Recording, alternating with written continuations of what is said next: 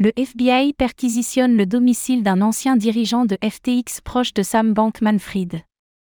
Le FBI a effectué une perquisition au domicile de Ryan Salamé, l'ancien co-dirigeant de FTX Digital Market, la branche bahaméenne de FTX. Salamé est sous enquête fédérale notamment en raison de ses dons politiques, ayant donné plus de 24 millions de dollars à des candidats républicains lors des dernières élections de main mandat. Les raisons exactes de la perquisition sont inconnues.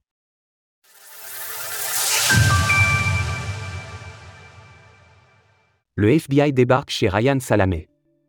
Selon une information rapportée par le New York Times, le FBI a effectué une perquisition au domicile de Ryan Salamé, l'ancien co-dirigeant de FTX Digital Market, la branche bahaméenne de FTX. Ryan Salamé fait l'objet d'une attention particulière de la part des services fédéraux, notamment en raison de ses donations politiques.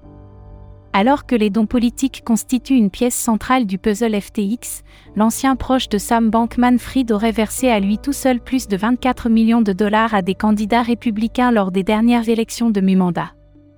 Une somme considérable, alors qu'au total, il est estimé que les différents dirigeants de FTX auraient versé plus de 90 millions de dollars à certains candidats politiques le New York Times ne serait pas parvenu à obtenir d'informations auprès du FBI quant aux motivations précises ayant conduit à cette perquisition. La descente aurait été menée aux alentours de 7 heures du matin dans une propriété de luxe de Ryan Salamé estimée à 4 millions de dollars et située non loin du Potomac, dans le Maryland.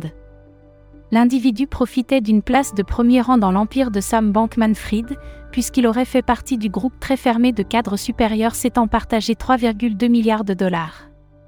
Effectivement, au mois de mars, il avait été révélé que Ryan Salamé avait reçu pas moins de 87 millions de dollars sous forme de prêts et de primes provenant d'Alameda Research, la société anciennement dirigée par Caroline Ellison, qui a depuis accepté de coopérer avec les autorités dans le cadre de l'enquête entourant FTX.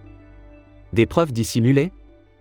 L'intervention du FBI est d'autant plus surprenante que Ryan Salamé, tout comme Caroline Ellison et Gary Wang, accepté d'aider les autorités judiciaires dans le cadre de leur enquête. C'est d'ailleurs lui qui avait apporté son aide en premier, notamment en prévenant la Commission des valeurs mobilières des Bahamas que FTX transférait des fonds à Alameda Research de manière secrète afin de dissimuler des pertes financières.